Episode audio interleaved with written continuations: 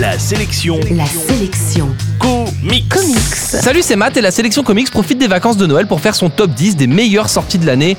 Aujourd'hui, on s'arrête sur deux gros livres publiés par Tasken et consacrés à l'histoire des comics. La sélection comics. L'éditeur Tasken avait déjà frappé très fort il y a une paire d'années avec un bouquin énorme dans tous les sens du terme et qui célébrait les 75 ans de l'éditeur DC Comics. Depuis, Tasken a livré deux déclinaisons de ce gros livre. La première s'intitule The Golden Age of DC Comics et couvre une vingtaine d'années allant du milieu des années 30 au milieu des années 50.